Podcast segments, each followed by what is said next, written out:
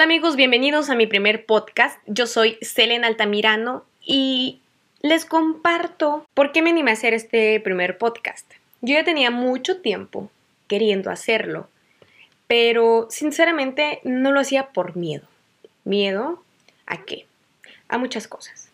Miedo al que dirán, miedo a que me saliera mal, miedo a que el contenido no fuera lo suficientemente bueno como para hacer un podcast o cómo iniciar. Eh, pues en general miedo, ¿no? Cuando quieres hacer algo y tienes muchas ganas, pero le tienes miedo a todo, pues al final del día no haces nada. ¿Y cuánta gente no conocemos que nunca ha logrado sus sueños o nunca ha luchado por sus sueños, aunque sean lo suficientemente buenos en algo, porque tienen miedo miedo a que vayan a hablar de ellos, miedo a que las cosas no salgan como ellos esperan, pero bueno, creo, considero y tengo la firme idea de que la vida se trata de eso. La vida se trata de cagarla, de levantarte y de que la gente hable bien y de que la gente hable mal, de todas formas, es algo que nunca vas a poder controlar, nunca vas a poder controlar ni que todos hablen bien de ti, ni que todos hablen mal de ti. Así que, bueno, terminando con mi speech del miedo, eh, les comparto que hace mucho tenía ganas de hacer este, este podcast. No sabía exactamente cuál es el tema que quería manejar ya que actualmente yo trabajo mucho en lo que es estrategia digital para mm, políticos. Entonces, todo lo que tiene que ver con las redes sociales, pero más enfocado hacia lo que es política, medios de comunicación, noticias. Em, me gustan mucho las banalidades, tengo que aceptarlo. Me gusta mucho la política, me apasiona lo que hago. Sin embargo, yo quiero que este sea un espacio mío y poder hablar de lo que yo quiero hablar. Y esto no tiene colores, esto no tiene ni siquiera una intención de ser como tal. Yo quiero compartir un pedazo de mí, un pedazo de lo que yo pienso con todos ustedes y hablar de lo que quiera. Digo, un día puedo hablar de política, otro día puedo hablar si quiero de unicornios y el otro día de lámparas. Es que tengo una lámpara enfrente, entonces pues ahí. Em, hablar de lo que sea, al final del día, eso es un comunicólogo, comunicar. Y bueno, volviendo al tema, eh, hoy quiero abordar el tema de nuestra infancia. He estado pensando y analizando mucho el tema de qué somos, de la felicidad. Actualmente, eh, mi generación, a los que llaman millennials, Estamos pasando por una etapa, una racha muy complicada. ¿Por qué? Porque actualmente en México, mm, en otros países también, pero hablo de mi país, eh, estamos muy diferentes, por así decirlo, que la generación que vivieron su etapa de adultez entre los 80s y 90s. ¿Por qué? Porque la economía era totalmente distinta, había muchísimas más formas de hacerte de una casa, de hacerte de un carro, de tener estabilidad en un trabajo. El mundo era diferente. Entonces actualmente la mayoría de los millennials estamos pasando por una crisis porque incluso hay hasta memes, ¿no? Que hablan de que no sé cómo le hacían mis papás para los 20 años ya tener carro, casa, cinco hermanos y yo tengo 30 y todavía no puedo salir de la casa de mis papás. Entonces creo que esto muchas veces tiene que ver con que realmente o a veces no somos felices o no nos dedicamos a lo que realmente eh, queremos. No tenemos la suficiente madurez mental, yo creo, como para afrontar el mundo y ser quienes realmente somos o quienes queremos ser. Entonces, estuve pensando mucho en el tema sobre qué éramos, qué hacíamos cuando estábamos niños, a qué jugábamos cuando éramos niños. Pues, por ejemplo, ¿a qué jugaban ustedes cuando eran niños? Yo les puedo decir mil cosas. Jugaba desde el, desde el té hasta la maestra, hasta la cajera, hasta las brats, hasta las Barbies, porque hay que reconocer que hay una diferencia enorme entre brats y Barbies. Después eh, entraré más a fondo en ese tema. A los carritos, a las escondidas, a qué jugaban. Entonces, a lo que voy es, a lo que tú jugabas cuando eras pequeño, generalmente es algo que te hacía feliz o algo que te hace, te hace feliz. Todos recordaremos algún primo, un amigo, alguien con quien jugábamos cuando éramos chiquitos que siempre quería jugar a algo. Uno se decía, ay, no manches, ya empezó fulano de tal o fulana de tal a querer jugar X cosa. Bueno, normalmente, por ejemplo, hay mujeres, mamás, que toda su vida su sueño fue ser mamás. Y curiosamente, cuando estaban chiquitas, a lo que más les gustaba jugar era las muñecas y ser mamás. Y se vale, está bien. Ese puede ser una meta de vida para alguien. Habrá otros que quieran cosas eh, más ambiciosas en lo profesional o en lo económico o incluso en lo familiar. Decir, bueno, sí quiero ser mamá, pero quiero una familia unida, quiero una familia feliz, quiero tener una casa así, quiero tener un carro así, visualizarlo. Lo que pasa es que veo que a veces mucho eh, nuestra generación no visualiza y no se, no se ve a futuro, no dice, yo de aquí a que tenga 30 años, a que tenga 40 años, voy a tener X cosa, X cosa, una familia así, un esposo así, una casa así, un carro así. No nos visualizamos. Entonces, el universo obviamente no conspira, no trabaja en que nosotros logremos nuestros sueños porque no deseamos nada. O podemos decir, ay, cómo me gustaría tener ese Ferrari. No, hombre, pero yo, ¿para cuándo lo voy a tener? No, o sea, el punto no es ese, el punto es, ok, yo quiero ese Ferrari. ¿Cómo le voy a hacer para comprarme ese Ferrari? Y ya empiezas a establecer metas, empiezas a hacer un plan de acción y empiezas a trabajar en conseguir eso que quieres. Puede ser algo material, puede ser algo sentimental, puede ser muchas cosas. Recuerden que la vida la podemos cambiar, la podemos moldear. Lo único que no podemos hacer, bueno, que yo sepa, ¿no? A lo mejor ya hay alguien que, que lo hizo, pero devolver a alguien de la muerte, regresarlo a la vida. Según yo es lo único que no tiene, todo lo demás tiene solución.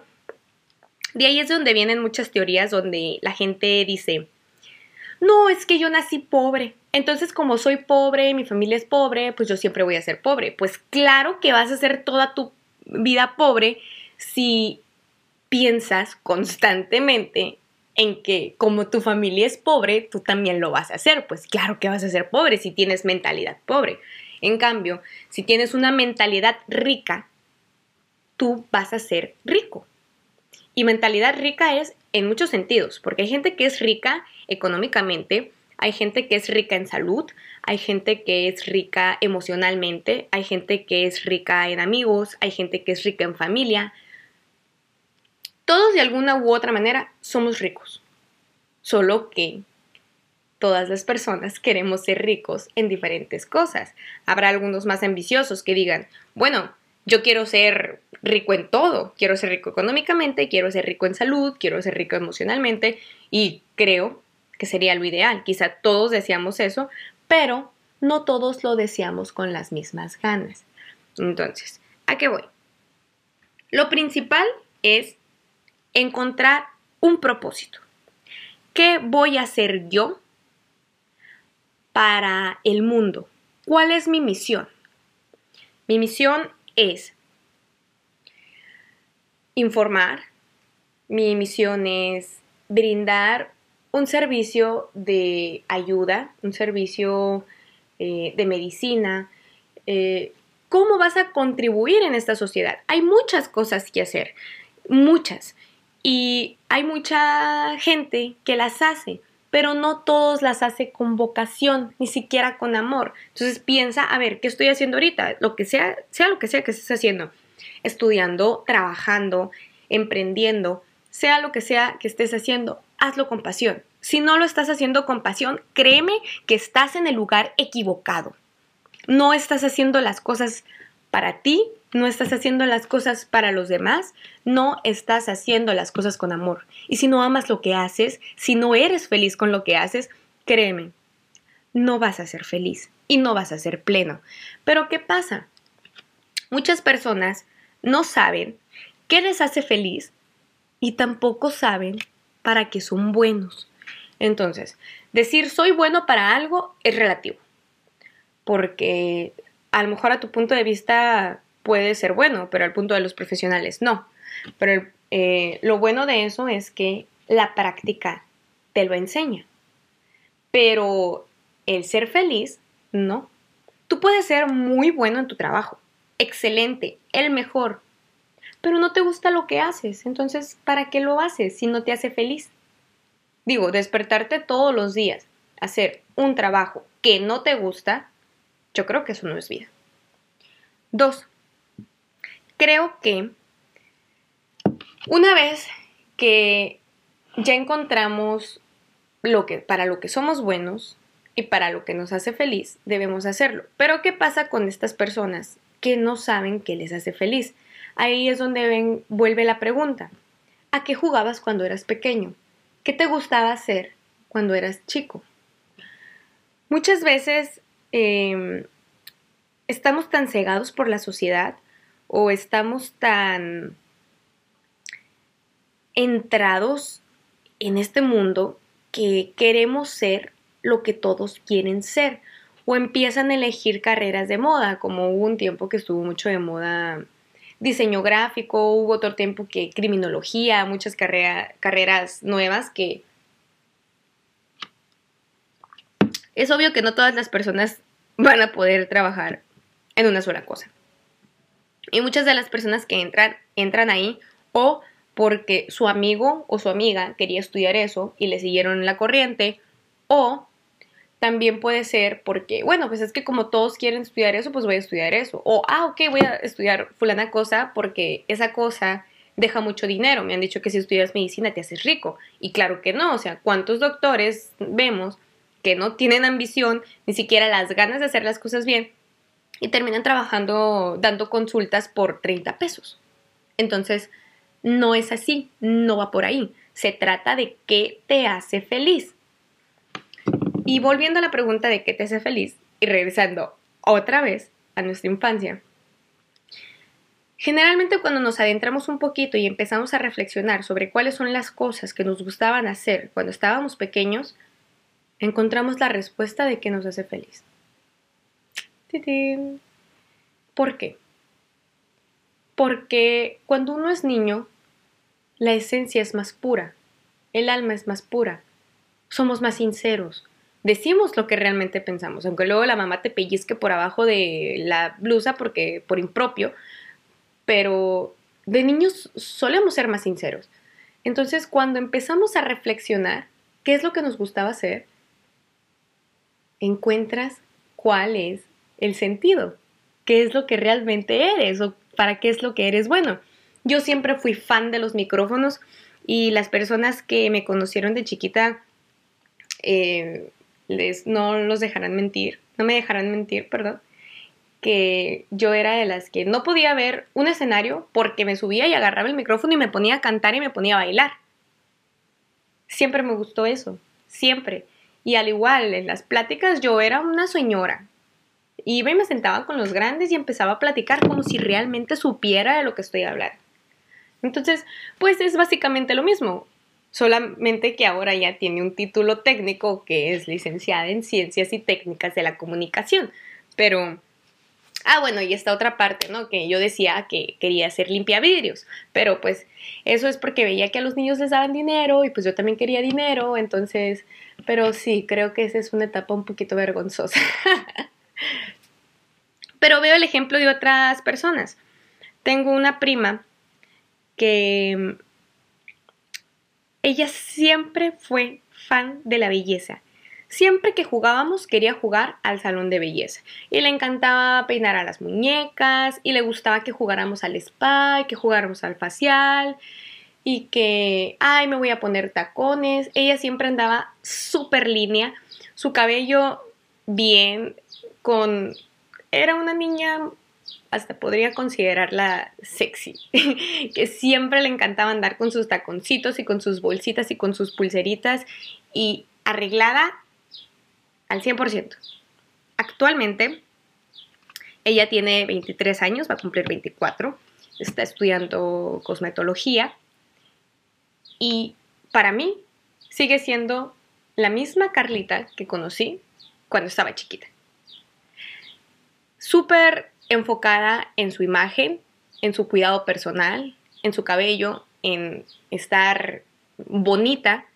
A ella siempre le ha gustado eso. Y yo me siento muy orgullosa ahorita que veo que ella está estudiando cosmetología, porque yo la conozco desde que estaba en pañales, literal. Y ella siempre fue eso. Y a ella le gustaba eso, y ella es feliz haciendo eso, y aparte es buena haciendo eso. Entonces digo, qué mejor manera de ser feliz que haciendo o viendo cuáles son las cosas que nos gustaban hacer cuando éramos niños. Claro, no les estoy diciendo que ella sea 100% feliz. Digo, sus problemas ha de tener así como todos. Yo también tengo mis problemas. Les puedo decir, soy muy feliz, pero pues tengo algunos eh, problemas como, como todos. No, no todo es perfecto en esta vida. Sin embargo, sí creo que ahí podemos encontrar la esencia, podemos encontrar el sentido de lo que realmente nos gusta, de lo que realmente somos buenos y qué es lo que vamos a hacer con amor. Tengo el caso de otro primo que siempre estuvo traumado con los autos, siempre. Tenía toda la colección de carritos de Hot Wheels, tenía los carros que se armaban, tenía, siempre fue fan de los carros. Creció, eh, mi niño tenía un yunque y él trabajaba ahí. Siempre le ayudó con arreglar carros. Tenía un troque que lo hizo mitad, la mitad de la cabina era una Cheyenne no sé qué año y la caja era del mismo pero otro año. Le cambió el motor, le puso estéreo nuevo, le puso interiores nuevos, le, todo le cambió. Hizo un carro nuevo, o sea, con partes de carros que existían, obviamente, pero hizo un carro totalmente nuevo. Él lo diseñó. Aparte, cabe destacar que los retrovisores que le puso eran eléctricos, ¿eh? porque le daba flojera bajar el vidrio para tener que mover el retrovisor, entonces se los puso eléctricos para no tener que bajar el vidrio y que no le diera calor. el caso de él es muy chistoso porque cuando él crece, empieza a estudiar derecho. Hizo todas sus materias, le faltó solamente una materia para eh, ya graduarse pero no, no lo terminó. Y no es que esté mal que no lo haya terminado o que esté bien. Es simplemente que él ama los carros. Y él es autos. Él toda su vida ha sido carros. Entonces, quizá ahí él se equivocó y a lo mejor y él tuvo que haber eh, estudiado ingeniero automotriz o incluso yo soy de la idea que realmente no se necesita la escuela para hacer dinero. Si tú realmente eres bueno y él, que es una persona que ya está capacitada porque tiene la experiencia y sabe de carros, puede hacerlo sin ningún problema. Y es su pasión. Y hablas con él sobre carros y le brillan los ojos. Así tú te das cuenta que una persona realmente está amando lo que hace. De otra manera no. No se entusiasma, le cuesta mucho levantarse para ir a estudiar le, cuesta mucho levantarse para tener que ir a trabajar. Entonces, cuando ya te cuestan las cosas, créeme, no vas a ser feliz. Tienes que hacer lo que amas. Y esta es una reflexión muy grande que quiero que vean todos los que son, que están saliendo de la prepa o que van a salir de la universidad, porque esta es otra. Hay muchas personas que, ejemplo, se gradúan de derecho y terminan trabajando como reporteros en un medio de comunicación. Y, a lo mejor se escucha hasta raro, pero es cierto, ¿eh? Conozco muchos de esos casos, conozco muchos periodistas que ni siquiera estudiaron periodismo. Conozco muchas personas que estudian una cosa y terminan haciendo otra, totalmente diferente a lo que estudiaron. Entonces, ¿qué pasa con esas personas? Bueno, quizá cuando cambiaron lo que hacen, sí son felices, pero desde un principio no tomaron la decisión correcta. Entonces es un mensaje que yo les quiero dejar a todas estas personitas que o van saliendo de la prepa y van a entrar a la universidad o están a punto de salir de la universidad. ¿Por qué? Tengo una hermana que el año que viene ya sale de la prepa. Yo tengo desde, la desde que yo estaba en la secundaria preguntándole, ¿y qué vas a estudiar? ¿Y qué vas a estudiar? ¿Y qué vas a estudiar? Y su respuesta, mm, no sé. Otras primas que tengo, sobrinitas, ¿y qué vas a estudiar? No sé. No saben, realmente no saben qué quieren estudiar, no saben para qué son buenas, no saben qué quieren hacer el resto de su vida. Entonces, cuando no sepas, remóntate a tu infancia. Piensa que jugabas. Piensa qué te hacía feliz, cuál es tu esencia, para qué eres bueno. ¿Qué siempre fuiste bueno haciendo? Créeme, ninguna carrera vale más que otra. Ninguna. A todos los que estudiamos comunicación, un saludo, por cierto, amigos, colegas, comunicólogos, hemos sido muy bulleados por la sociedad. Nos dicen que estudiamos comunicación eh, eh, porque no queremos nada de porque no sabemos matemáticas o porque somos muy burros, que para qué estudiamos comunicación, que ni siquiera debería de llamársele licenciatura, que los de comunicación son unos huevones. O sea, hay muchas cosas alrededor de las cosas de comunicación. Y sinceramente yo creo que todas las personas deberían de estudiar comunicación alguna vez en su vida. Somos muy malos los eh, seres humanos comunicando. Entonces, si a alguien de ustedes les interesa estudiar comunicación, yo les doy mi experiencia personal, que no me arrepiento de nada. Creo que fue la mejor decisión que pude haber tomado en mi vida. Pero la mejor decisión que pueden tomar ustedes es la decisión que los haga felices. Entonces, ya con esto me despido. Espero grabar otro post podcast en los próximos días. No les prometo cuándo, a lo mejor en un mes ni modo, soy mamá y tengo muchas responsabilidades y a veces no me queda el tiempo suficiente como para hacer estas cosas, pero se los comparto de todo corazón. Esto para mí es compartirles un pedacito de mí, un pedacito de lo que pienso, un pedacito de lo que soy.